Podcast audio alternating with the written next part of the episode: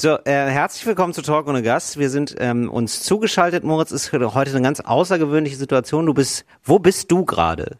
Ich bin in dem Studio, in dem ich mein Hörbuch auch aufnehmen werde. Ja. Ich habe ein Buch geschrieben und da Ja. gibt's auch ein Hörbuch zu. Ja. Und jetzt, äh, dann hieß es, ey, komm mal bitte nach, ich glaube, Augsburg. Und dann meinte ich, nee, auf gar keinen Fall. Mhm. Und deswegen bin ich jetzt bei unserem guten Bekannten Michel Abdullahi in seinem Podcast-Studio.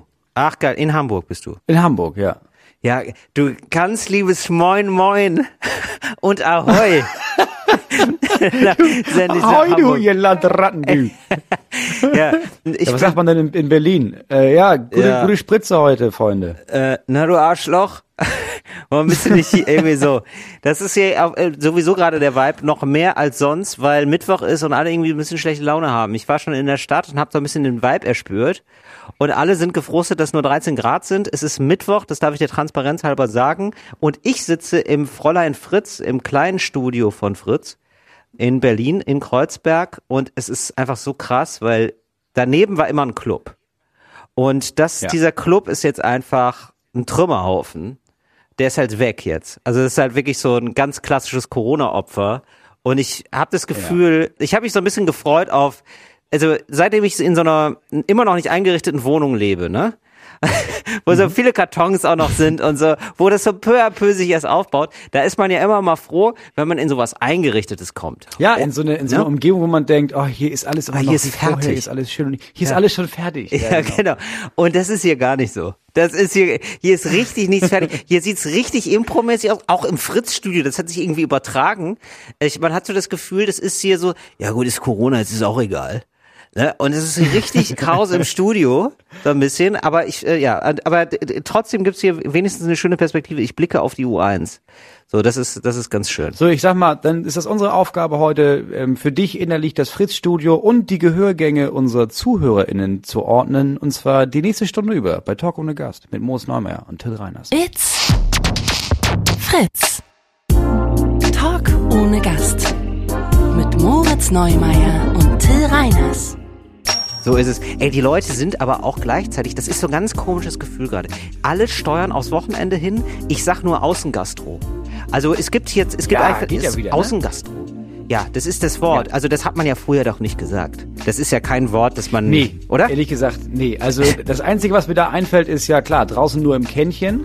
So, das wussten meine Tanten, wussten Stimmt, das noch. draußen Wenn du draußen Kännchen. Kaffee bestellst, dann Ja. nicht einzelne Tassen, da geht nur im Kännchen. Genau. Aber Außengastro, das ist auch so ein merkwürdiges Wort. Weil Außengastro klingt auch, das klingt nie nach, ja, wir haben so ein nettes kleines Café und wir haben auch, klar haben wir auch mal vier Stühle rausgestellt, weil ist ja irgendwie auch mal warm, sondern das ist so, es klingt sofort nach Bierbank. Ja. Und ja, ja, nee, wir haben hier durchgängig so eine Schlager, äh, Ja. so eine Schlagerband, die hier auf jeden Fall singt. Das ist eine Außengastro. Das ist Auf genau- der AIDA gibt's auch viel Außengastro. Wegen Gastro. Das ist so, das klingt so schon so nach Gastritis. Das klingt nach nichts Gutem. Das klingt irgendwie so nach, oder? Das klingt so auch, auch nach Druckbetankung. ja, Gastro ist einfach kein gutes Wort irgendwie. Aber das, aber jetzt lieben es die Leute, die umarmen dieses hässliche, sperrige Wort und nehmen es auf in ihren aktiven Wortschatz und sind so dermaßen drauf. Wirklich, Moritz. Du kannst dir nicht vorstellen. Ich bin hier rumgelaufen, so, es sind zwölf Grad, ist völlig egal. Geil, es gibt Bier, man kann draußen sitzen. Lass das mal machen. Lass mal richtig den Arsch abfrieren draußen. Das machen wir auf jeden Fall. Und ich suche jetzt, Samstag ist mein einziger freier Tag jetzt, ja. Und ähm, ich Ja. so, und da will ich jetzt einfach mal, ich möchte das Leben ein bisschen genießen, ja. Und so, ich bin abgekämpfter Typ. Du, du kennst mich, Moritz, ja. Ich racker. Ich, ich, weil wir, Für mich wurde das Wort Rackern erfunden. Und dann möchte ich jetzt den einzigen freien Tag natürlich, der, ich spring mit aufs Boot auf. Ich bin bei jedem Hype dabei und bei dem ganz besonders. Und ich suche jetzt einfach ein fucking Restaurant mit Außengastro. Und das ist echt schwierig. Ich habe schon richtig rumtelefoniert. Es ist, also ich glaube, wir sind jetzt schon in so einem, bei so einem Level am Samstag um 19 Uhr einen Tisch bekommen, irgendwo, auf einem, wirklich auf einem Plastikstuhl, mindestens 100 Euro. Egal wo. Weißt du? Ach krass. Okay, Also, also, so, ich ja. hätte sonst gesagt, ja, also man macht da einen Tag draus. Also du gehst ja morgens los, da suchst du dir irgendwo Brunch äh, in der Außengastro, dann gehst du ein bisschen spazieren, dann trinkst du mal Latte Machichi irgendwo Hm. draußen natürlich. So, dann leckeres Mittagessen. Ja, und dann geht es auch schon los mit hier mal ein Aperölchen und da mal ein Aperölchen, bis man irgendwann abends bei so einem halbschicken Italiener einkehrt, um da was zu So, schnabulieren. Moritz, dann, du kennst mein klar, Leben. Ballermann. Fantastisch. Ja, du beschreibst mein kenn Leben. Du kennst dein Leben. Genau so ist es. Auch bei halbschick, du hattest mich nicht erst bei halbschicker Italiener, aber da noch mehr. Das, ge- genauso ist es. Das stelle ich mir. Du hast natürlich komplett recht. Ich bin leider erst so äh, ab nachmittags einsetzbar. Erst ab nachmittags bin ich wieder in Mhm. Berlin. Deswegen kann ich nicht. Du hast natürlich völlig recht. Ab 11 Uhr wird, ist man in der Reservierungsphase. Und ich sag mal, da wird das eine oder andere Bier in einen hinein reserviert. Sagen wir mal so. Ne? Also bis, bis 6 ist Reservierungsphase. Oder wie man so bis 18 gesagt hat, vortrinken. Und dann Ja. ist, und dann lässt man es langsam so abklingen. Genau so stelle ich es mir Genau, vor. hallo. Mein Name ist Reiners. Ich würde hier gerne etwas Hopfen und Malz in meinen Hals montieren. Richtig, Ja, ich würde gerne etwas man- Hopfen und Malz verlieren. macht. Ja, das ist hier so gerade meine große Aufregung. Und gleichzeitig ist das Wetter so schlecht und man fühlt sich so ein bisschen, also die Leute sind seit einem, also seit einer Woche sind die heiß wie Frittenfett auf Außengastro. Und jetzt ist aber gleichzeitig das Wetter so schlecht. Deswegen kommen wir jetzt zu einem komischen Zustand von alle sind schon längst vorbereitet und Leute sind übervorbereitet. So wie wenn man Urlaub macht, mega gut ausgerüstet ist und dann kann man nicht losfahren aus irgendeinem Grund. Also der Flug verspätet sich oder so, ne? Ein Tag oder so. Ja, oder, Ja. ja. oder so Autopanne. Ja, man genau. merkt, scheiße, jetzt müssen wir hier übers Wochenende hängen wir hier Richtig. irgendwo rum, weil die Ersatzteile kommen bis Montag. Was machen wir jetzt? Was Genau. machen wir denn jetzt? Und dann fühlt man sich auch ein bisschen schlecht, wenn man da anfängt, auf dem Rastplatz irgendwie das Tracking-Zelt aufzubauen. Aber man will ja, man hat's ja dabei. Man hat's ja dabei und dann isst man halt die, die Proviantsachen, die isst man dann schon weg. Also das sorgt dafür, man war so gut vorbereitet und das sorgt dann dafür, diese Panne, diese Verzögerung sorgt dann dafür, dass man dann irgendwann auch nicht mehr gut vorbereitet ist. Weißt du? Also Ja. den Sweet Spot haben die Leute längst verloren. Das heißt wahrscheinlich, also ich glaube auch viele waren so in so einem Mindset von, ey, weißt du was, und wenn wir denn das erste Mal draußen sitzen, wir übertreiben's nicht, wir versuchen, weißt du, gesittet, ach, einfach mal ein bisschen die Seele baumeln lassen. Tischmanieren. Genau. Ja, und das, ist glaube ich gar Die Leute das kommen jetzt nee. raus und ja, ich glaube, Nee. die bestellen schon Trichter Sangria einfach. Ein, einfach weil, ja, ja, wir müssen ja irgendwie ignorieren, dass hier Sturm ist. Draußen nur regnet, weißt du Trichter. was? Das, das, Ja, draußen nur ein Trichter. Das So wird's ist die sein. neue Regel, Außengastro-Regel. Ja, das, das ist die neue. Draußen Nee, nur ich habe den Trichter dabei, danke. Nee, nee, ich brauche. So, genau. Also ich sehe auch schon, das ist ja bisher nur britischen Fußballfans vorbehalten gewesen, aber ich glaube, das wird so eine Tradition, die wird es auch in Deutschland geben, und zwar mit diesen weißen Stühlen werfen. oder? oder? Das ist doch so, ein- das ist doch so ein mega Ding irgendwie. Das wird auf jeden Fall passieren. Also richtig Sondereinsatzgebiet Berlin auf jeden Fall an diesem Wochenende. Ja, es ist halt deprimierend für alle, ne? weil alle arbeiten seit Monaten auf diesem Punkt hin. Ich glaube aber auch, dass es für voll viele einfach keine Rolle spielt. Also ja, es ist schöner im Sonnenschein draußen zu sitzen und ein bisschen was zu trinken und vielleicht auch draußen mal ein bisschen italienischen Krams zu essen. Aber ich glaube, am Ende des Tages ist es den Leuten einfach nur scheißegal. Ja, es ist einfach nur, Alter, wir, haben, wir gehen da jetzt hin. Ja, aber es regnet. Halt Ja, dein Maul. ich Es ist glaube völlig so, egal. Ich, ich glaube auch. Ich glaube genau Aber es regnet mir in die Bolognese-Soße. Ja, ja, das sind Gottes Tränen. Das macht es einfach nur noch süßer. Ja, genau. Ja, ich glaube wirklich. Also den Leuten ist mittlerweile alles egal. Ja. Ansonsten. Apropos Gottes Tränen. Ja. ja. Ich muss einmal, ähm, okay. Ich bin, okay, ich wir, haben bin ganz ja, wir haben ja, ja, ich glaube immer, wenn ein Zeuge Jehovas seine Sekte oder ihre Sekte verlässt, weint der Gott der Jehovas äh, eine kleine Träne. Mhm. Ähm, aber wir haben ja letztes Mal darüber gesprochen und ich habe ein, zwei, drei Nachrichten bekommen von ehemaligen Zeugen Jehovas, Ah, ja. die meinten, stimmt alles, was du sagst? Ist ganz furchtbar, Geil, voll okay. schwer rauszukommen, ist die Ja. absolute Hölle da. Ja. Aber es war allen drei nochmal wichtig zu betonen, ähm, man kann da rauskommen und keinen krassen Knacks haben. Weil wir wohl gesagt haben, ja, Ah, so okay. lebenslang Knacks auf jeden Fall. Ja. Und die meinten, ja, dann nicht ganz. Also es gibt einige, klar, aber man sollte die, die Hoffnung den Leuten geben, du kannst da rauskommen und es ist dann voll eine harte Zeit, keine Frage, Ja. aber gib dir ein paar Jahre und du kannst in diesem anderen Leben ankommen. Also du musst keine Ja. Angst haben, quasi da abzuhauen und dann bist du für immer, hast einen Knacks weg. So Mhm. ist es nicht. Du kannst dann irgendwann merken, ja, das war eine scheiß Zeit, aber jetzt ist geil. Ja, ja, so denke ich ja grundsätzlich nicht. Also ich, ich meine nur, das macht was mit einem und da kommt man erstmal so ein bisschen beschädigt raus, aber ich glaube jetzt auch nicht, man bleibt ein Leben lang das und das, um Gottes Willen. Nee. Nee, aber du hast auf jeden Fall ein Leben lang geile Smalltalk-Themen. Also wenn dann irgendjemand Ja. kommt und meint, ja, habe jetzt einen VW Golf, aber halt mit Dreierauspuff, kannst du sagen, ja, ja, ich war mal in einer Sekte übrigens. Richtig. Und dann bist du der King. Vielleicht hast du auch nie, vielleicht hast du auch nie Angst, fremde Leute anzusprechen. Weil das ist einfach Nee. so, oder? Ja. Das ist so. Das ist äh, was, was du kannst. Ja. Du musst halt einfach Nomen wechseln. Also du kannst den Mhm. eigentlich alles machen, du musst nur das Nomen Gott, also du kannst auch einfach an Türen gehen und fragen, Entschuldigung, ich würde mich gerne mit Ihnen über Hack unterhalten. Und dann. Oder der, ewige, machen. oder der ewige Streit, selbst bei Erwachsenen gibt es das ja noch. Ähm, wer spricht jetzt den Kellner an und so? Manche sind da nicht so, ne, mögen das nicht so zum Beispiel oder so. Ja. Da hast du natürlich. Äh, Das kannst du. Entschuldigung, äh, mein Trichter war nicht sauber. Ja, Entschuldigung, Ja, können wir uns einmal über den Trichter unterhalten? Ja, Entschuldigung. Ähm, Ich habe ja ein Magazin mit, das ist der Leuchttrichter. Und ähm, da muss ich sagen, also das ist, äh, dieser Trichter ist jetzt schon etwas älter, oder? Ja. Ja. ja. Also genau, also Zeugen Jehovas ist aber ansonsten eine relativ furchtbare Veranstaltung. Das ist ja schön, dass Ist wir damit recht hatten. Ja. Also klingt bei allen, die da raus sind, nicht so, als wäre es jetzt die Happy Zeit ihres Lebens gewesen. Hast du sonst noch Zuschriften und Anmerkungen bekommen? Ja, eine Menge. Also nicht keine Ah. Anmerkung zum letzten Mal, aber nachdem wir letztes Mal gesagt haben, oh krass, es gab keine einzige dornige Chance, haben Mhm. sich die Menschen gedacht, na Entschuldigung, da rasten wir diese Woche aber mal richtig aus. Ah, okay. Ich So, habe ich hab also bei mir ist gerade Flaute. gefragt. Ist sehr gut. Ja, dann sag mal. Ja, und auch wirklich ganz gute Sachen. Ähm, also deswegen herzlich willkommen zu unserer Kategorie Dornige Chancen. Dornige Chancen. Till, jetzt ja, stell wir dir mal können ja- vor, Moritz, das soll schon eine Gemeinschaftsarbeit sein, ne? Nee. Ähm, wir- Das ist Ich- wirklich, warum, warum hört das mit diesem Referat nie auf? Also warum, warum ist es immer so? Ja, und Till, dann du dachten musst, wir, du musst hungrig bleiben. dann dachten wir, du machst dann einfach alles und wenn es schlecht ist, sagen wir, ja, er hat uns gar nicht mitmachen lassen. Ja. ja, natürlich, aber so hält man doch Referate. Absolut. Dass man sagt, bis zum letzten Tag, nee, nee ich habe mich vorbereitet und dann gibst du kurz davor zu, ach so, nee, ich improvisiere das, ich habe da gar nichts vorher gelesen. Ja, genau. Nee, ich höre mir euers an und dann ergänzt sie das einfach noch, stichprobenartig. Okay, was ist die dornige Chance? Ähm, da ist also jemand und der macht gerade ein PR-Volontariat und ist Geisteswiss, Geist, Geisteswissenschaftler. Geißelwissenschaft. So, und so das alles- ist Zeugen Jehovas. Ge Nein. Ja. Geisteswissenschaften.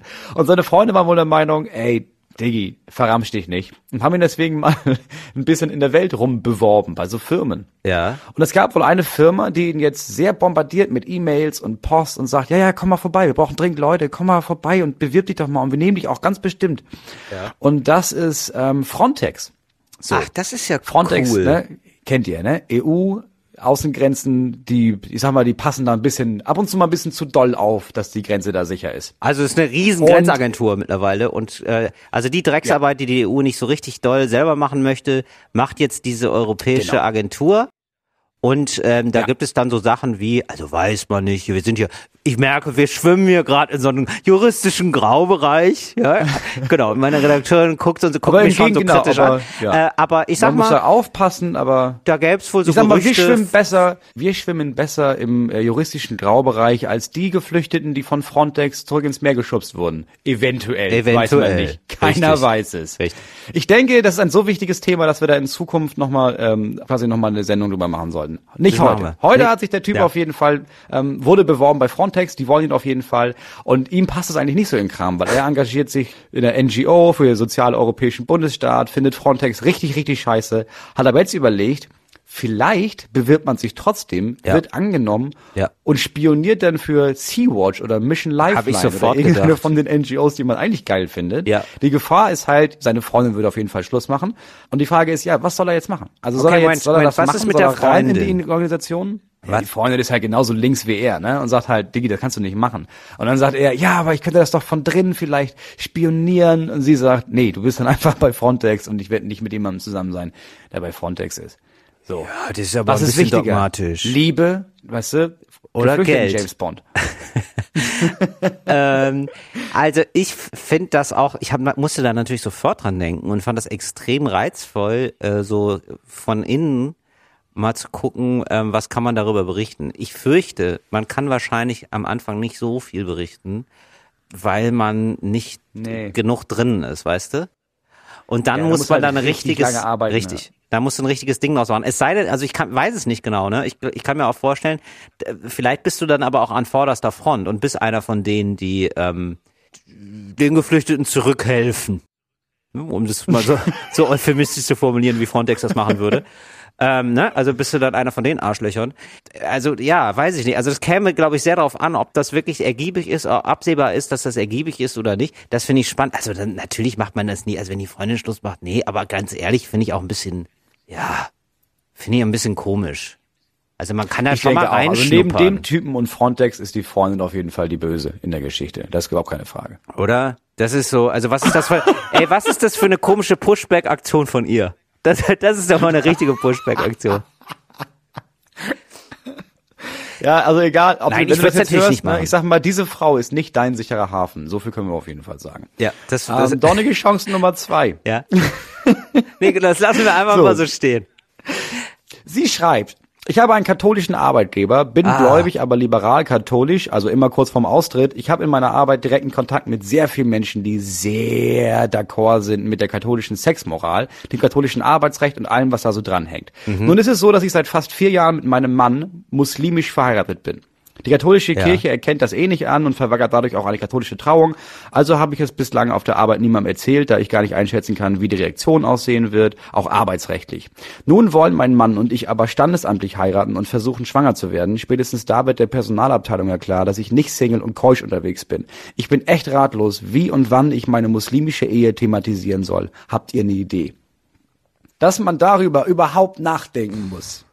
Aber wie muss man, aber wo muss man das Ist so thematisieren? krass. Wo, wo will sie das thematisieren? Du musst das deinem Arbeitgeber mitteilen. Warum?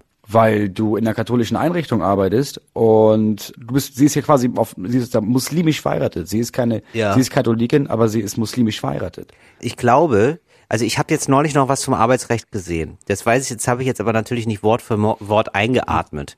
Aber ich glaube, gerade sowas Mhm. ist ein Bereich, den man nicht mitteilen muss. Das ist so ein bisschen so wie Familienplanung.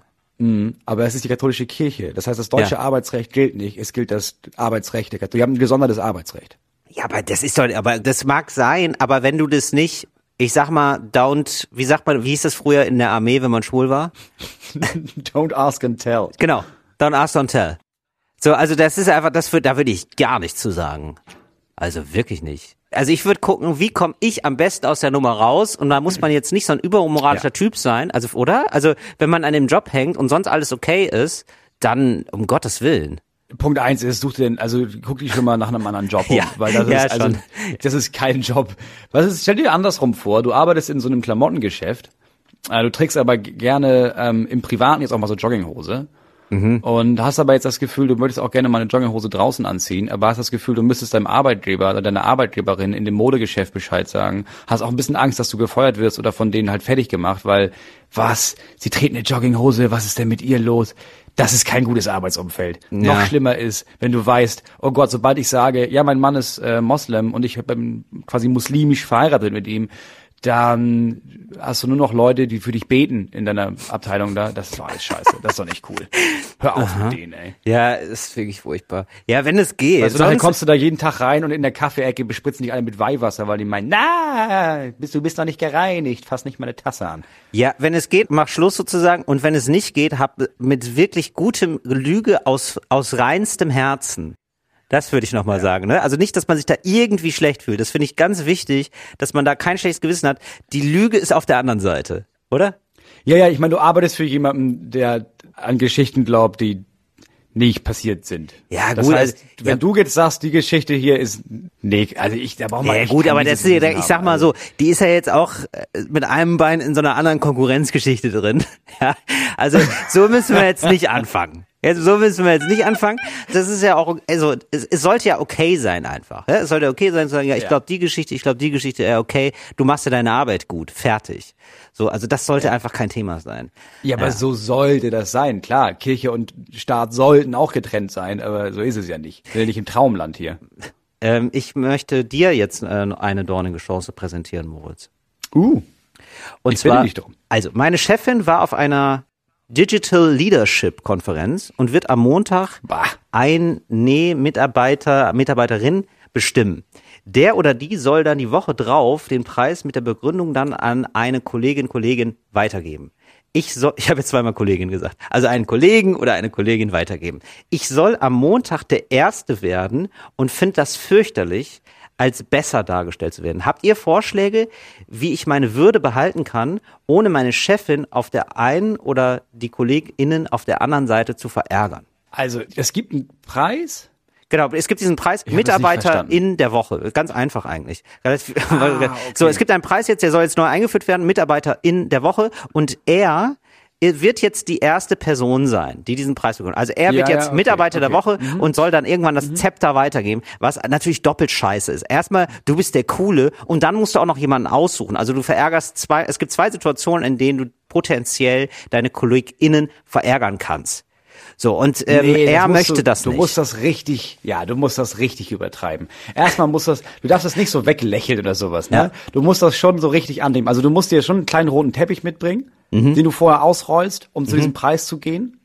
Und dann würde ich eine Ansprache halten auf jeden Fall, die viel zu groß ist, die klar macht, ja, ja, also das ist, das ist halt Oscar-Verleihungsansprache. ja, geil. Dann würde ich ähm, eventuell schon mal, ich würde auf jeden Fall auch eine PowerPoint-Präsentation über dein bisheriges Leben parat haben, die du allen zeigen kannst. Ja. Um deutlich zu machen, halt, das ist halt völlig übertrieben. Ja. Und dann würde ich sagen, äh, ihr wisst alle, nächste Woche bestimme ich jemanden und dann musst du so eine, eine richtig merkwürdige Aufgabe stellen und sagen, äh, der Preis geht nächste Woche, den ich verleihe hier, den ich weitergebe, geht an die Person, die mir bis zur nächsten Woche und dann musst du dir irgendwas Geiles Ein ausdenken. Gedicht schreibt oder so. Ein Gedicht schreibt oder den äh, besten Kuchen oder das beste Gebäck, das eine äußerliche Ähnlichkeit mit einem Prominenten oder einer Prominentin hat, ähm, der Oder das mit zur Arbeit bringt. Fände ich schön. Vielleicht gestaltet man dann auch noch so einen Preis, der scheiße aussieht, aber protzig. Weißt du? So ein, vielleicht so ein Bizeps aus Gold. Richtig unangenehm einfach. Ja, aber du kannst das halt auf die nächsten Jahre anlegen, also richtig Spaß in die ganze Firma bringen. Also wenn du zum Beispiel sagst, okay, pass auf, ich gebe den Preis nächste Woche an die Person, die sich als ein Celebrity verkleidet, ohne zu sagen, dass es ein Celebrity ist und dafür sorgt, dass niemand das wirklich erkennt und dann zeichnen wir am nächsten Montag, zeigen wir alle unsere Bilder und dann fällt auf, stimmt, du warst Cindy Crawford am Dienstag. Ja, ich wusste, dass du das Muttermal erst nur an dem Tag hattest. Weißt Ja. du, du kannst da richtig, du kannst es über Jahre hinweg richtig groß aufziehen und was richtig Geiles draus machen. Hier noch Own it. Und noch eine kleine Variante von mir, wenn man es nicht ownen möchte oder kann. Ähm, den Preis dann abgeben an einen Gegenstand. Mit, aber, weißt du, Mitarbeiter der Woche ist der. Ventilator. Ich sag ganz ehrlich, das ist der Ventilator und das war's dann jetzt hier mit dem Mitarbeiter in der Woche. Wäre eigentlich ziemlich praktisch. Oder? Oder, ist oder ziemlich- Kaffeemaschine oder so. Heute ist die Kaffeemaschine. Wäre, glaube ich, so, ist ein relativ unaufwendiger Weg auf jeden Fall. Ja, aber dann musst du darauf setzen, dass deine KollegInnen, dass sie das auch, dass sie auch Humor haben, weißt du? Weil das kann Ja, auch das sein, dass stimmt. die Hälfte der Leute da denken irgendwie so, hä, aber ich, insgeheim habe ich gehofft, dass ich schon früher oder später diese Mitarbeiter in der Woche Preis bekomme, weil ich habe sonst nichts in meinem erbärmlichen Dasein. Und Ja. jetzt geht natürlich scheiß Kaffeemaschine und dann sind die brüskiert. Das ist ja auch scheiße. Ja, aber das ist ja wirklich das Furchtbarste der Welt. Also wenn Leute da ernsthaft drauf schielen, weil das ist ja nichts. Also jeder kriegt einmal diesen Preis und fühlt sich gut. Das ist sozusagen die Fortführung von Geburtstag, so eine Light-Version. Weißt du, so, ja, heute habe ich Geburtstag, toll, wir singen alle für dich, aber eigentlich, also du kriegst jetzt nicht mehr ein Gehalt oder Rechte.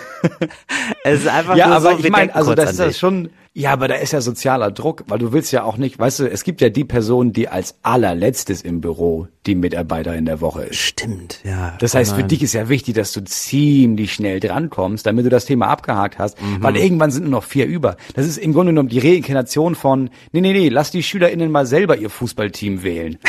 Du hast komplett. Das stimmt wirklich. Ich finde das ganz komisch. Das ist aber auch eine Veranstaltung, die ist ganz, also das ist eigentlich so eine 90er-Sache, oder? Und das ist eigentlich immer so Burger King oder McDonalds oder so oder Subway hat sowas. Also auch in so Jobs, Ja, in so so eher so einen schlechter bezahlten Job, sag ich mal. Was mir aufgefallen ist, ist, in jedem Schnellrestaurant oder an jedem Arbeitsplatz, wo man dieses Bild gesehen hat von Mitarbeiter oder Mitarbeiterinnen der Woche, Mhm. hast du innerhalb des Betriebs nie die Person auf dem Bild gesehen. Das stimmt. Das war eigentlich meistens so ein Inder. Ja, Das ist immer, immer, jemand, immer ein stolzer Inder. hast. Ja, das stimmt. Mitarbeiter der Woche ist wieder was, jemand vom Konzern in den USA. Du kennst den gar nicht. Du kriegst vielleicht dann auch immer so das Bild zugeschickt, einfach nur von McDonalds. Und das ist immer nur die Vorstandsetage. Ja, genau. Man, aber wahrscheinlich muss man so dahin grüßen dann auch. Einmal so, bevor man Ja. den Dienst Einmal am antritt. Tag Ja. wird Richtung Los Angeles. Ein gebeamt. Woppergruß dahin. Ja, genau. Noch eine Frage. Ja. Stell dir vor, hier ist jemand und er sagt, ich würde mich politisch deutlich links verorten, aber noch eher die Sorte links, die regelmäßig duscht und keine Autos anzündet. ja, stimmt, das habe das hab ich auch gelesen, das fand ich sehr gut. Also, aber immerhin noch duschen, finde ich sehr gut. Bist du so links, dass du nicht mehr duscht oder duscht? Das finde ich, das ist die Gretchenfrage. Genau, das ist der Marius. Und der Marius hat jemanden kennengelernt und sie ist die Vorstandsvorsitzende eines CDU-Kreisverbandes. Und er lernt sie jetzt kennen und ist auch potenziell, sag ich mal, Da läuft vielleicht bald was. Aha. Jetzt hat er natürlich ein bisschen Angst, weil er meint, was kann denn passieren, wenn man jetzt irgendwie merkt, ja, wir verstehen uns ganz gut, aber ich bin links und sie ist halt CDU-Kreisverband. Gibt es da potenzielle Stolperfallen, Till, auf die man achten sollte? Jetzt du als Dr. Herbst. Ja, also das ist ja ein einziger Stolperstein. Also das ist ja wirklich so, man plant ja in dem Stolperstein sozusagen eine Höhle zu bauen, ne? also das ist, ja, also ich find's, ich find's komisch. Ich, also ich könnte nicht, ehrlich gesagt. Also CDU Kreis. Ja, ich glaube, es gibt so ein, ja. ja. es sind so ein paar Fragen, die man vorher abklären musste. Ja. So, sowas wie, okay, was ist dir denn, bevor wir jetzt hier anfangen, was ist dir wichtiger, Menschenleben oder Geld? Und dann musst du gucken, was ist die Antwort und gefällt mir die. Nee, ich glaube, wenn man das, also ich glaube, dann muss man wirklich sagen, okay, wir versuchen das Thema Politik nicht auszuklammern, aber denen so einen gewissen Rahmen zu geben. Also wir reden dann mal über Politik auch, aber ansonsten wird das kein mhm. Thema sein für unser Leben, weil sonst wird man sich ja, also ich würde mich ja einfach nur permanent anschreien mit der Person, mit ja. der ich da zusammenkomme. Ja, klar. Deswegen wäre das wahrscheinlich schon gut, okay, dann, dann sagt man auch wirklich so, wir streiten jetzt, so, vielleicht, weiß ich nicht, alle zwei Wochen machen wir mal so einen politischen Tag oder so. Ich komme auch mal mit zu deinem Kreisverband, ich, du kommst mal mit zu meinem, weiß ich nicht, Sea-Watch Crew oder whatever ja, oder zur mhm. Amnesty mhm. International oder so, weiß ich ja nicht. Und äh, lernt man so ein bisschen die Welt des anderen kennen und sonst versucht man es auszuklammern. Aber ich finde das extrem Aber schwierig, weil das? Ja, ich weiß es nicht, Moritz. Ich glaube nicht. Ich glaube, du musst dann sowas wie, du brauchst dann sowas wie eine Stoppuhr. Sobald es um Politik geht, drückst du darauf und dann geht das 30 Minuten und danach ist Schluss und danach ist ein anderes Thema. Aber ich glaube nicht, dass das funktioniert. Ja, ich habe, man liest ja sowas manchmal, dass so Paare dann so lange zusammen sind oder so, aber das ist dann irgendwie auch so ein dann vielleicht hat man auch Bock, sich so richtig in die Haare zu kriegen dann manchmal und dann so richtig so. Ja, du bist doch auch so jemand, der so gerne streitet. Du hast doch immer, mhm. das bist doch erzählt. Du bist ja nicht nur, dass da nicht ein, ein Streit, sondern du nimmst ja wirklich Geiseln in deiner Argumentationskette dann. Also du gehst ja wirklich schon mit angespannter Halsschlagader in den Raum, um zu gucken, okay, wo kann ich jetzt hier mal fertig. argumentativ in die Ecke pissen. Ja, klar. Nein, nee. Und das nicht. kann natürlich auch ganz geil sein, wenn du weißt, okay, wir streiten halt über sowas und müssen das dann nicht, also ich, ich muss nicht dich als Person kritisieren und das, was du machst und das, was mich nervt, sondern sag mal, deine Partei ist doch auch für Frontex, weißt du, dann kannst du nämlich so. Ich schreibe mich eigentlich gar nicht gerne und bin dann eher, ich bin eher harmoniesüchtig, aber ich glaube auch, das ist sowas wie ein Ausgleichsschmerz. Das kann funktionieren bei Leuten, die das sehr gerne ja. machen. Also das kann ich mir vorstellen, dann ist das so das Feld und dann wird das halt, also weil das so ein großes Thema ist, wird es nie die Zahnbürste. Weißt du, das ist dann so, ja, also genau. wir, ja. wir streiten über Konservatismus und hä, wieso bist du nicht für eine progressivere Politik? Und dann denkt man sich so, ja, das ist, das sind doch die großen Themen. Und dann regt sich keiner mehr darüber auf, warum man nicht im Ikea, weiß nicht, weiß, ich weiß nicht, was ein Konflikt ist im Ikea. Gibt's, gibt's Ikea-Konflikt? Warum man nicht einen Hotdog mehr mitgebracht hat? Ich habe nee, keine Ahnung. Nee, nee, ehrlich gesagt, Ikea-Konflikt ist ja einfach nur, ja, wir gehen da hin und dann hältst du alles zusammen bis so 15, 16 Minuten und dann bist du so gestresst und genervt und so wütend, dass alles in Konflikt ist. Der Konflikt ist ja, glaube ich, grundlegend derjenige, der nicht die Idee hatte, und es ist meistens derjenige, der nicht die Idee hatte, zu Ikea zu gehen, mhm. ist extrem wütend darüber, dass man bei Ikea ist. Also es, ich, erstmal, es gibt auch andere Möbelhäuser, zum Beispiel Möbel Bruckwilder, ja, oder gibt's doch gar nicht. Dodenhof doch bei XXL. Lutz. Doch bei Roller, ja, oder Lutz XXL, die mit dem roten Stuhl. Ja, so ich denke, jetzt haben wir alle. Ähm, ich Wow, ich kenne echt viele Möbelhäuser weg. Du kennst erstaunlich viele Möbelhäuser. Ja, ich interessiere mich für Möbel. Ich bin Möbeltyp. Äh, ich war bei Ikea. Ich, ich war am Wochenende bei Ikea. ich wollte es eigentlich nicht erzählen, aber ja, das ist, äh, ich habe auch gedacht, das ist eine absolute Beziehungsprobe. Das, oder? Das ist ja. schon, also es gibt nicht umsonst Karrieren, die darauf, also Comedy-Karrieren, die darauf beruhen, einfach ja. nur von Ikea-Aufenthalten zu erzählen. Ja, aber das stimmt wirklich. Also ich habe da auch schon so einige Paare gesehen, die waren dann auch wirklich fertig. Und ich habe das festgestellt, also wir müssen jetzt nicht die ganze Zeit über Ikea reden, aber ich habe also war alles gut, gab keinen Krieg und so. Aber ich habe festgestellt, das ist einfach, ich kann das nicht so gut. Ähm, ich war, mhm. äh, es gibt zwei Etagen und du musst ja immer durch alles durch, ne? Ja. So, und dann hatte ich aber, dann war ich durch allem durch. Wir hatten einmal die ganze Welt durchgespielt und dann haben wir gemerkt, ja, aber was ist denn mit äh, Wohnzimmer? Ach, die sind in der zweiten Etage. Da müssten wir jetzt noch mal drei Stunden durch die zweite Etage laufen. Und dann waren wir äh, zum Glück, und das ist dann eine Form von Lebensweisheit, die dann zuschlägt, ne? Da haben wir gemerkt, wir sind jetzt hungrig, wir sind abgekämpft und müde, wir haben keinen Bock mehr. Wenn wir da jetzt noch durchlaufen, dann gibt's Krieg. So, das ist ja klar. Mhm. das ist ja dann auf jeden Fall furchtbar. Gedacht, nee, dann halt nicht. Und sind dann eigentlich, wenn man ganz ehrlich ist, war das ein absolut überflüssiger Ausflug. Und ich habe dann so, so, meine Freundin meinte, das war ja absolut überflüssig. Ich so, nee, aber wir haben, wir haben die Gläser.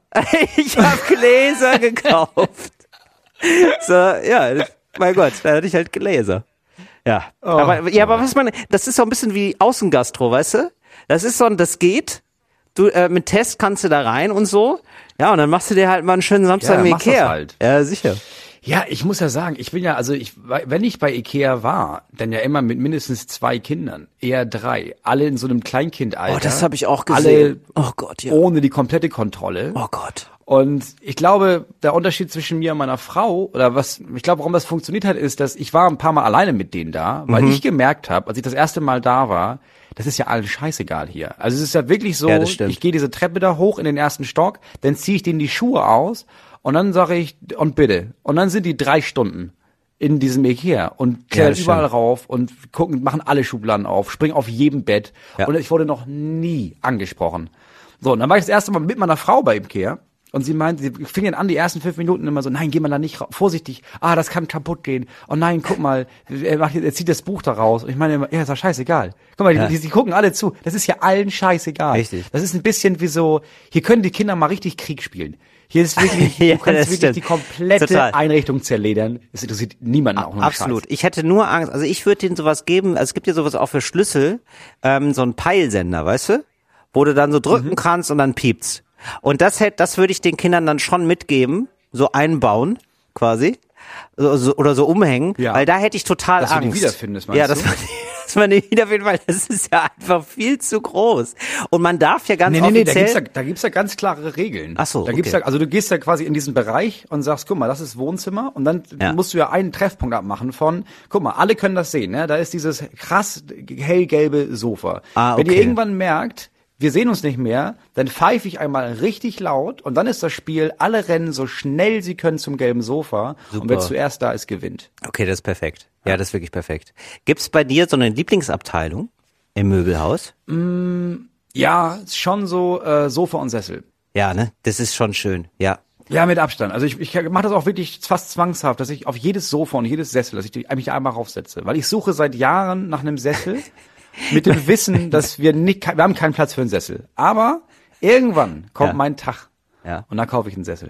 Und dann werde ich ja nie drin sitzen, das ist keine Frage, weil wann sitzt man denn im Sessel? Für Bullshit. Aber ich will so einen haben. Willst du dir so die Füße hochmachen dann oder wie ist es? Wie, da, wie soll der sein, der Sessel? Ähm, ja, man braucht auf jeden Fall so einen Schemel davor.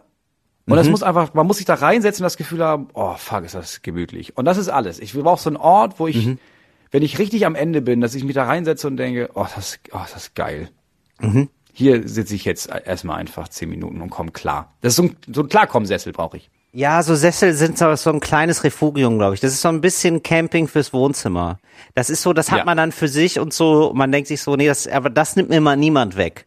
Also bis dein erstes Kind drauf kotzt, natürlich. Aber, aber vorher hast Ja, du so das- kurz deine, klar. kurz so deine Privatinsel. Ja, und das muss schon so sein, dass, also du darfst nicht den Anspruch haben, ja, ich benutze den jetzt öfter. Dafür ist es ist ein Notfall. Also du hast ja auch, einige Leute Ja. haben in ihrem Hausflur einen Defibrillator. Den nutzt du auch nicht jeden Tag. Den nutzt du wirklich nur, wenn du ihn dringend brauchst. Ja, und. Sessel sind die Defibrillatoren Der- ja, der, äh, ja. des Wohnzimmers im Grunde genommen. Der, ja, Defibrillatoren der Gemütlichkeit, würde ich sagen.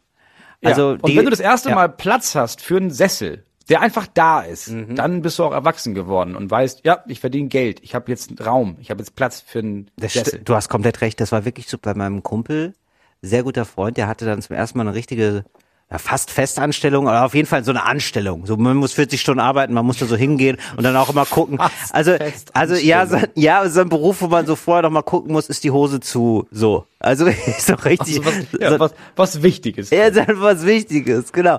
Und dann hat er auf Nichts in einmal, der Kulturbranche. doch in der Kulturbranche, aber schon so wichtig, dass man selbst in der Kulturbranche sagt, komm, wir machen mal die Hose zu. So. Ja? Ah, krass, okay. So, oder nur Ja, hinter verschlossener Intendant also, Türe ja? dann wieder auf. So. Und der hat also diesen Lockdown, und dann hat er wirklich zu mir ganz stolz gesagt, und da war ich erstmal ein bisschen fassungslos, weil ich das so, weil ich merkte, das ist jetzt so eine neue Zeit hat angebrochen, gesagt, ich habe mir jetzt einen, einen Sessel gekauft. Und dann hat er mir auch den Ja. Preis von dem Sessel gesagt und dann bin ich echt hinten rübergefallen. Und dann steht dann einfach da so ein Sessel und der sieht auch aus, wirklich wie so ein, also, ja, sieht auch teuer aus.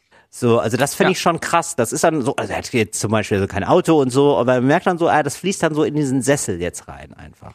Ja. Ja, aber das ist das einzig Angebrachte für einen Sessel. Deswegen, ich würde auch nie bei Ikea einen kaufen.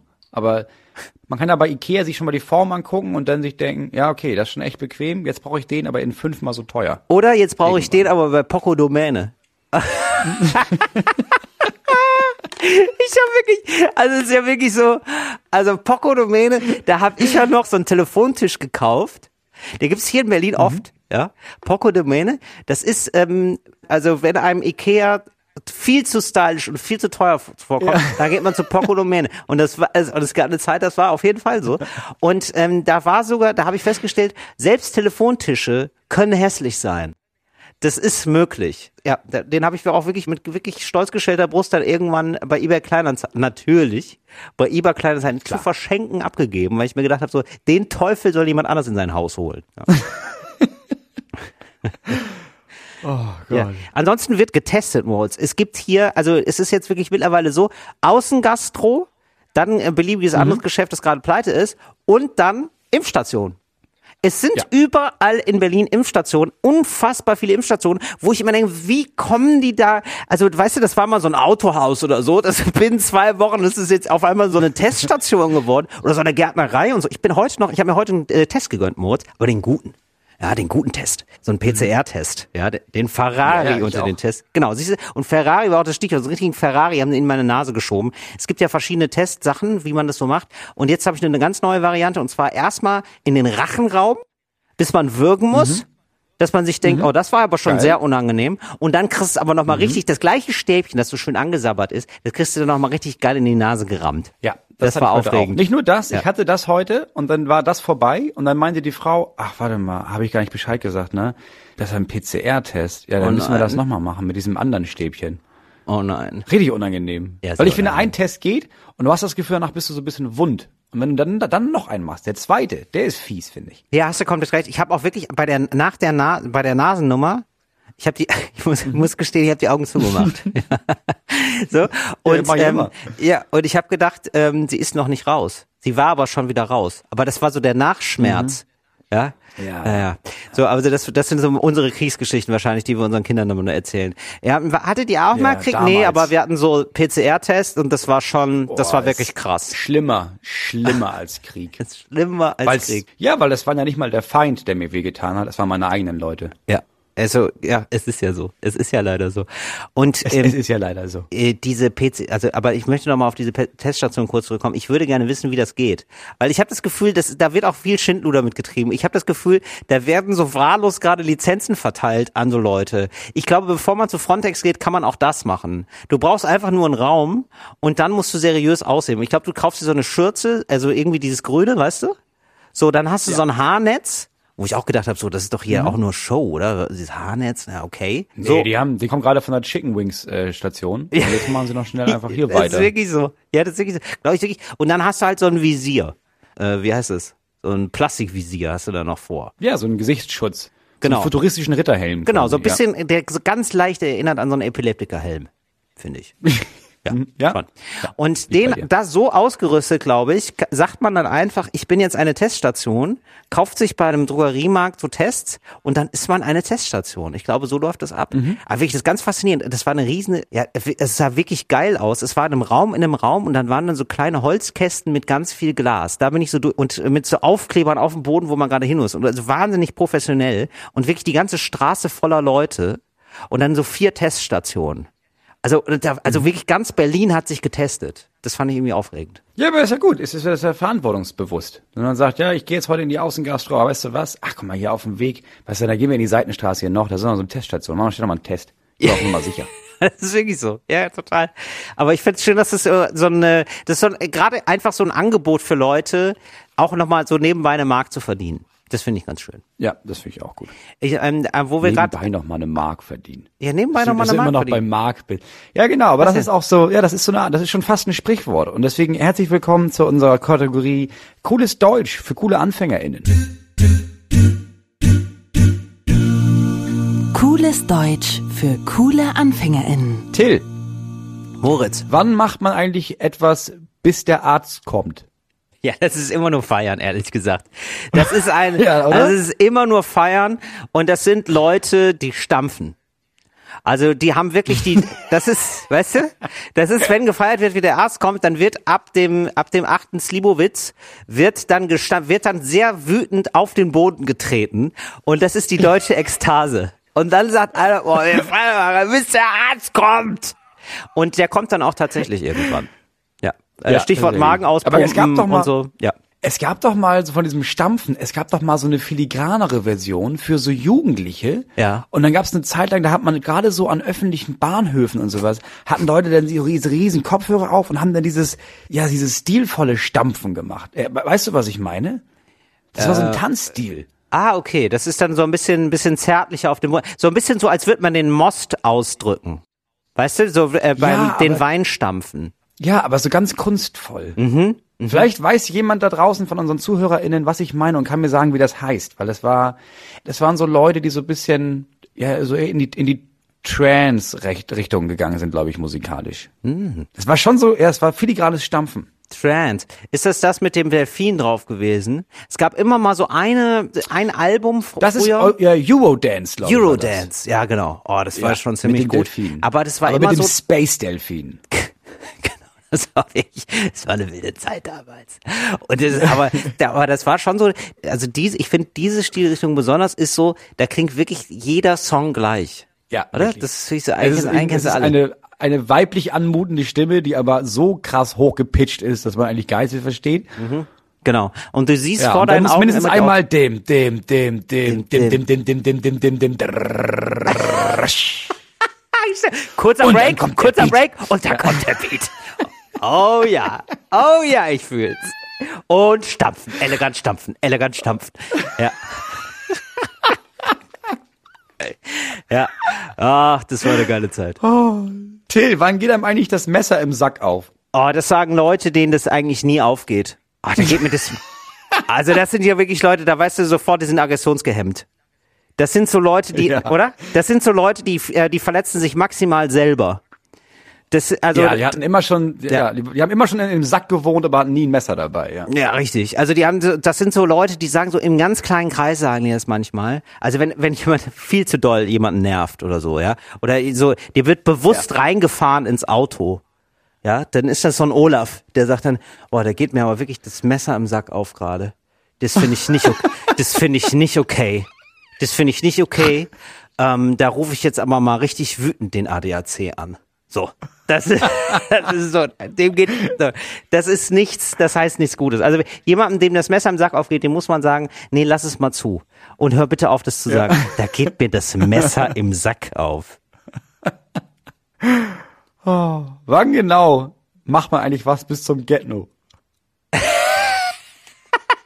Das hat Erinnerst du dich ja, daran? Ja, ja, ja. Und das hat immer meine Mutter gesagt. Das hat immer meine Mutter gesagt. Und das war immer Meine so, auch. wenn ich so Freunde zu Besuch hatte oder so, oder ich bei Freunden war, dann hat sie immer gesagt, ja, können länger aufbleiben, aber jetzt nicht bis zum Get-No, ne? Nicht bis zum Get-No.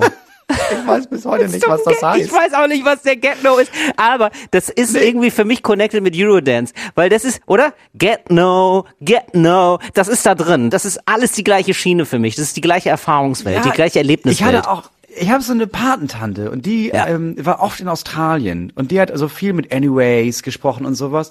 Und da war auch immer irgendwas, oh, bis zum Get-No. Aber nicht bis- und deswegen dachte ich immer, ja, das ist vielleicht bestimmt irgendwas Englisches, aber ich Genau. weiß bis heute nicht, was, was der Get-No ist. Ja, vielleicht ist get no satis I can get no satisfaction. Weißt du, dass Und dann man, gehst du bis zum Get-No. ja, bis zum get no. Bis man keine Satisfaction mehr bekommt. Vielleicht so.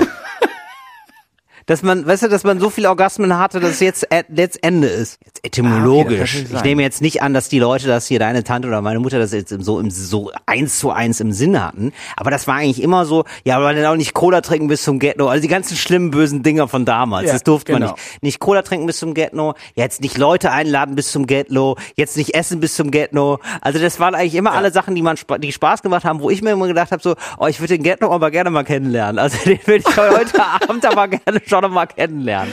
Ja, genau. Ja, aber das ist eine ganz, ganz schmale Sache, weil ich glaube, direkt nach dem Get-No kommt oft auch der Arzt. Da muss man wirklich aufpassen. Ja, tanzen bis zum Get-No. Tanzen bis zum Get-No, bis der Arzt kommt. Ja, genau. Ja, genau. Oh Gott. Und kennst du das auch noch, wenn du bei Freunden geschlafen hast und ähm, deiner Mutter ist klar, die Freunde, die sind so ein bisschen mehr laissez-faire. Die sind ein bisschen lockerer Ja. drauf. Da darf auch mal eine Fanta mehr getrunken werden, beziehungsweise überhaupt Ja. das Zuckerwasser. Das Zuckerwasser. Ja. Und ähm, deine Eltern noch mal mit den Eltern, mit den Laissez-faire-Eltern reden, um zu sagen, dass jetzt aber nicht bis zum Get-No irgendwas passieren Ja. soll, was geil ist. Kennst du das auch? Ja, so, das, ja, das ist diese Anweisung, diese Anweisung von, nee, lass sie mal ruhig Spaß haben, aber nicht zu viel, weil die müssen morgen wieder zu uns. ja, genau. Ja, und ich hatte dann immer zu viel Spaß. Sorry, Eltern. Ja, ja. Das war cooles Deutsch für coole Ja, das war's, AnfängerInnen. das war's, das war cooles Deutsch für coole AnfängerInnen. Ich hab, es gab noch mal eine Frage von jemandem, aber ich glaube angetriggert von Tipps von Till vom letzten Mal, weil das war wieder eine dornige Chance nach was, was für Kategorie AnfängerInnen. Es war die Frage, ich soll dich mal fragen, was ist denn eigentlich bei den Royals los? Ah ja, das ist ein spannendes Thema, ne? Ey, ich bin da gar nicht so ja, drin. man, nee, aber man weiß im Moment, da ist so viel Bewegung Ja, den Royals. Man ja. ist, da ist so viel passiert und niemand weiß, was genau. Man weiß nur, ja, ja, nee, da ist einiges. Da, da sind Leute gestorben, da sind andere, da gab's Dramen auch, viel Rassismus. Aber was genau jetzt? Also ich sag mal so, ich bin Team Megan. Das kann ich schon mal sagen. Also bevor, also das ist, das Mhm. geht mir häufig so. Bevor ich was weiß, habe ich eine Meinung. Ja? Und die wird dann, die, und da werden die Informationsteil, also wenn ich das jetzt, wenn ich jetzt mich darüber informiere, dann äh, versuche ich mein Informationshäppchen in meine Meinung einzubauen, nicht umgekehrt. Das brauchst du nicht versuchen, das machst du rein psychologisch gesehen ganz automatisch. Ich weiß, ja, ja, ich weiß, ich weiß, dass man so macht. Aber so, ich mache das nochmal verstärkt. machst das noch gezielter. Noch, ich mache das, ich mache das gezielt und bewusst. Ich mache, ich mache das, mit, ich mache das mit einem reinen Herzen, würde ich sagen. Bis zum Get-No mache ich das. Ja. Und äh, da muss ich sagen, ich bin Team Megan. Ich glaube, dass dieses komische Ausbrecherding, also das gibt's ja wohl, also ähm, da, ich, oh krass, ich kenne den Namen, ich habe das gar nicht mehr so drauf. Da ist jemand ausgebrochen aus dem Königshaus, die haben da jetzt nicht mehr viel miteinander zu tun. Ich finde irgendwie schön, ich habe das Gefühl, diese Monarchie zersetzt sich so ein bisschen von innen. Und das kann, das ist ja grundsätzlich erstmal was Schönes, Ja. oder? Das ist quasi introvertierte Revolution. Da brauchst du jetzt von außen, da brauchst du keine Fackel hintragen.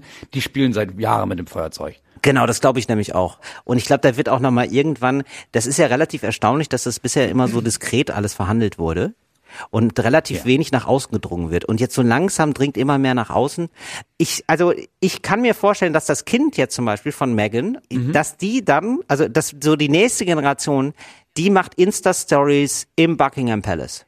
Oder was es dann gibt. TikToks, Hologramme, whatever. Aber da wird, weißt du, das wird einfach mega öffentlich dann einfach alles. Ja, entweder das oder du hast das ja oft so, dass ähm, da ist irgendwas extrem und dann gibt's die Kinder und die, ja, die gehen da so ein bisschen von weiter weg und dann kommen die EnkelInnen und die treiben es dann auf die Spitze. Also es könnte auch sein, dass jetzt die Kinder von Meghan und von diesen ganzen Leuten, dass die wieder in Buckingham Palace einziehen und sich dann denken, ja, aber wenn Royals, dann halt richtig und die dann wieder anfangen, sich zu vergiften und so und so Fäden Ah, zu ziehen ja, und am Ende okay. dafür sorgen, dass einer geköpft wird und sowas.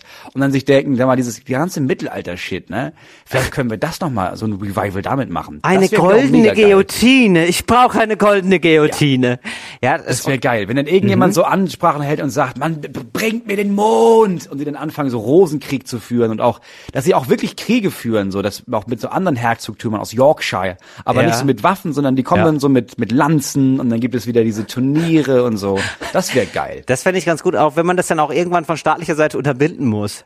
Und die so, oder? Dass sie einfach so nach und nach in den Knast abwandern. Das fände ich ziemlich geil. Ey, wir haben, Ja, weil die da, dann so illegale Kämpfe und sowas gemacht haben. wo ich gerade drauf komme, ich muss noch eins nachtragen, weil ich das so krass finde. Äh, Wir haben ja mal über Knast geredet und wie ist das so im Knast und so. Und es gibt übrigens auch zum Beispiel in Amerika und so, ich glaube auch in Deutschland gibt es tatsächlich auch so Podcasts aus dem Knast. Ähm, aber äh, wir haben das ja so relativ so ein bisschen, naja, wir haben uns so ausgemalt, wie das ist so im Knast und ich habe so viele von Bankraub geredet. Aber dann habe ich gelesen, w- äh, wie viele, Moritz, ich stelle dir jetzt mal eine Quizfrage. Ja, es ist Wer wird Millionärzeit. Wie viele der jährlichen Aufnahmen und Entlassungen in Gefängnissen in und vor Corona waren Ersatzfreiheitsstrafler? Also wegen Schwarzfahrens oder nicht bezahlter Rechnung sitzen Menschen im Gefängnis. Wie viel Prozent? Fünf bis zehn, 20 bis 30 oder 30 bis 40 Prozent? Habe ich von Deutschland 3000 übrigens. Ganz liebe Grüße an Eva Schulz. 20 bis 30. Ja, das sind nämlich 30 bis 40. 30 bis 40 Prozent. Das ist doch krass. Das, äh, 30 bis 40 Prozent sitzen im Gefängnis, weil sie sagen, ich kann die Rechnung nicht zahlen oder ich bin schwarz gefahren. Das ist doch absurd einfach nur. Das ist der, das ist Kapitalismus, ey. Das, ist ja oder? so krass. Ja, genau. Und es, weißt du, das ist Das nicht ist so. ja so ja, pervers. Ja, we- weißt du, wenn du einen Bankraub planst, ja, einen ganz normalen F-Bankraub, da weißt du so, du hast den Vorsatz, du weißt, ich mache jetzt, ja, ein klassischer Bankraub, ja, du weißt, ich mache jetzt nichts Legales, aber wenn es klappt, dann wird's cool, wenn es nicht klappt, wird's blöd. Du weißt, du hast eine Risikoabwägung, ja, du weißt so, Mhm. Klar. du sitzt dann irgendwann im Knast vielleicht denkst dir, naja, hat nicht geklappt, aber war mir ja vorher klar, habe ich ja auch was Blödes Ja. gemacht. So, und das mit der Pistole hätte nicht sein gemusst. So, so das nächste Mal wird's anders. Irgendwie sowas denkt man sich dann. Aber es ist ja, niemand denkt sich ja, äh, der die Rechnung nicht bezahlt oder schwarz gefahren ist, oh ja, das, ähm, mein Plan ist nicht aufgegangen. Also, das also so die schade. Idee vom Gefängnis, dachte ich, konservativ gesehen, ist doch mit, ja, ja, das soll so Abschreckung und sowas. Und dann soll man, das ist auch eine Besserungsanstalt. Ja, aber es ist ja niemand, der dann sagt, ach so, ja krass, ja, ich hatte dieses Mal einfach kein Geld, um meine Rechnung zu bezahlen, die ich, also es ging halt nicht. Ja. Jetzt bin ich im Knast. Ja, aber nächstes Mal, ähm, ja, nächstes Mal habe ich dann Geld, um die Rechnung zu bezahlen.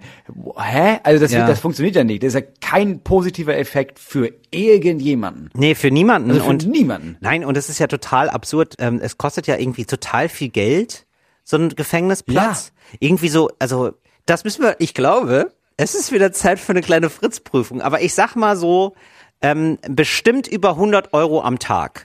Also so richtig absurd, wo man sich denkt, so warum ist das eigentlich kein Hotel? Also wieso? Also es sind echt keine guten Zellen und so. Wo geht das ganze Geld hin? Also ne? Also erstmal so intuitiv fragt man sich so, warum warum ist dann nicht alles ein bisschen geiler im Gefängnis? Aber offenbar ist es sehr sehr teuer. Und das kostet Ja. ja den Staat super viel Geld und natürlich wesentlich mehr Geld, als die Leute da hinterzogen haben in den meisten Fällen. Ja, Oder, was, oder nicht zahlen konnten. Was, heißt hinterzogen? Das versteht man dann ja, wenn man weiß, in Amerika zum Beispiel, ja, da sind extrem viele Gefängnisse sind privatisiert, so, und die muss ja erstmal irgendwie voll kriegen und dann lohnt sie das ja am Ende auch, ne, es ist immer, es muss ja ein bisschen lohnen. Aber in Deutschland ist es ja einfach nur überflüssig, ist es ja einfach nur teuer für uns alle. Also Ja. ich als derjenige, der das mitbezahlt, als Steuerzahlender, würde einfach sagen, ja, also lass das doch. Also mach das doch nicht. Ja, total. Also ich weiß, also es ist ja auch wohl auch so, es gibt ja auch Mechanismen gesellschaftlich, wo dann sichergestellt wird, dass das gar nicht jetzt die ganze Zeit geht. Also, weißt du, also du kannst ja nicht unbegrenzt Dinge kaufen und die dann nicht bezahlen. Also, das, das, also die sind ja alle schufa-mäßig echt am Arsch. Muss man auch mal sagen. Ja, und das ist ja nicht mal, also das man, ich, ich würde ja darauf tippen, dass es ja nicht mal meistens, ja, ich habe einfach 60 Fernseher gekauft und ist mir egal. Sondern, also extrem viele Menschen, die so oft schwarz fahren, dass sie im Gefängnis landen, das liegt dann ja nicht daran, dass sie sich denken, ne, ich sehe das nicht ein, sondern in vielen Städten ist es einfach voll toll. Also ich zum Beispiel, als ich in Hamburg gewohnt habe, ich hatte kein Geld über und ich bin extrem oft schwarz gefahren. Alle meinten, Herr Kopf, eine Monatskarte. Ja. Und ich konnte mir das einfach nicht leisten. Ich konnte mir keine Monatskarte leisten. Fertig. Und wenn ich dreimal am Tag irgendwo hingefahren, ich konnte mir auch nicht jeden Tag eine Tageskarte ka- leisten. Das war einfach nicht drin. aber Ich warum bist du denn die ganze Zeit wusste- rumgefahren, Moritz? Da bleib doch mal zu Hause. Ja, du- was, was hat's dir denn zu tun die ganze Zeit? eBay Ja, Kleinanzeigen. auftreten. Also, so, okay. Du musst ja jeder zu beim scheiß Auftritt hinfahren und wieder Ja. zurück. Okay, ja, verstehe. Und dann bist du nochmal irgendwo hingefahren und zurück. Und es ging nicht. Also, Ja. Und das war auch Ja, eine einfache Rechnung von, okay, das kostet so und so viel Euro. Okay, wenn ich jetzt so oft schwarz fahre, bis ich erwischt werde, dann habe ich es ja von da an wieder drin. Das Mhm. war einfach billiger. Ja, genau. Und äh, das habe ich in Berlin ganz lange ausprobiert. Also so eine Rechnung habe ich da auch aufgemacht. Und da muss ich sagen, da habe ich bis heute sehr viel drauf gezahlt. Ich, also das ist wirklich, also es wird Ja, einfach. haben die angefangen. Ah, Redakteurin Anita ja. nickt, auch. Ja, kennst du wohl auch. Das scheint ein Berlin-Phänomen zu sein. Hier in Berlin gibt's viel zu holen. Und die sehen aber auch immer unverdächtig aus. Ich habe da überhaupt keinen Riecher für, ehrlich gesagt. Ja, und man muss sagen, Hamburg hat das ganz spät angefangen. Das waren halt ganz oft einfach Leute in Uniform. Weißt du, so dass du einfach da, du hast, ja, du hast rausgeguckt und gesehen, ah, da sind die, und dann okay. bist du ausgestiegen und fertig. Also es war mega easy. Ja, in Und dann Hamburg haben ist aber auch angefangen mit Under- Undercover Ja. und so. Also. Hamburg hat aber auch eine andere Moral. In Hamburg geht dann jemand mit dem Anzug auf den zu und sagt, Entschuldigung, ich bin schwarz gefahren, ich würde mich hier gerne selber stellen. Das ist ja ein anderer Schnack in Berlin. Nee, was in Hamburg, was ich relativ oft gesehen habe, und mit relativ oft meine ich mindestens dreimal, ist, dass da jemand sehr obdachlos aussah und dann gab es eine Kontrolle und dann hieß es irgendwie, ja, also das kostet jetzt Schwarzgeld und es kam immer jemand im Anzug, der meinte, nee, nee, ich bezahle das bar, ist kein Ding. Weil das darfst du. Also wenn das bar beglichen wird, wird er nicht mal, musst du nicht mal den Perso haben, vorzeigen. Das heißt, Ja, es das ist ist dreimal passiert, geil. dass jemand kam und meinte, nee, nee, was kostet das? 40 Euro? Ja, hier, weißt du was? Hier sind die 40 Euro. Äh, alles gut. Das wäre natürlich mega geil. Oh, das ist geil. Das muss man aber eigentlich auch mal machen, ne? Wenn man das mal so über hat. Ich habe das dann, ich habe wenn das das dann zufällig mal einmal gemacht für einen äh, für einen Freund von mir gemacht, ja. Bei dem klar war, sein Name sollte nicht irgendwo aufgeschrieben sein. Schon eine andere, längere Geschichte. Ja. Ähm, habe ich quasi meinen Namen aufschreiben lassen und für ihn 40 Euro Ticket bezahlt. Mega gut. Das, aber das macht ein gutes Gefühl, ne? Das muss man auch sagen. Das war ein richtig cooles Gefühl. Und ganz im Ernst, wenn du das Geld hast, sind 40 Euro nicht viel dafür, dass du den ganzen Tag denkst, ich bin der fucking Samariter, Freunde. Ja, das ist richtig schön. Äh, zum Rausschmeißer noch eine ganz kleine Berlin-Geschichte, weil ich die so schön fand. Ich bin jetzt so vor, vor mir laufen so drei Leute, ja, und ich denke, und die haben alle ein Skateboard unterm Arm. So, ich habe schon gedacht, also, ja, okay, erst, erstmal ein geiles, geiles Bild. So. Scheint eine Gang zu sein. Ja, irgendwie so, und vor allen Dingen so ein Skateboard, so, hä, wollt ihr zu einem Dreh oder was? Warum seid ihr, also ist das jetzt noch so ein Ding? Aber okay. Und dann gucke ich mir die an, alle haben lange Haare und ich denke natürlich erstmal so, ach krass, drei Mädels, die irgendwie, drei junge Frauen, die Skateboard fahren.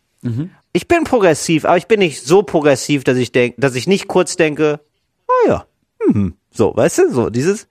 Und dann denke ich mir so, ah ja, das ist ja, oh, das ist, ja, das ist schon ein selteneres Bild, sagt man so.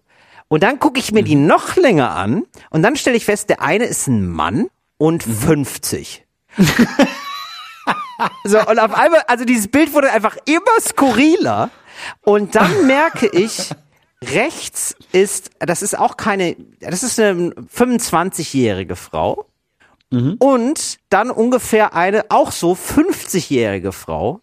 Und dann habe ich festgestellt, das ist eine Familie, die skaten geht. Ah, das fand ich einfach mega krass. Oder? Also es, und aber mit, aber die liefen mit einer Selbstverständlichkeit mit diesen Skateboards unter dem Arm rum. Die hatten nicht so eine, äh, guckt mal hier so, die hatten, die, die die redeten noch so mit gedämpfter Stimme, ganz normal. Die machen das häufiger. Und da habe ich gedacht, das ist wirklich ein sehr, sehr schönes Bild. Ja, das ist wirklich gut. Oder?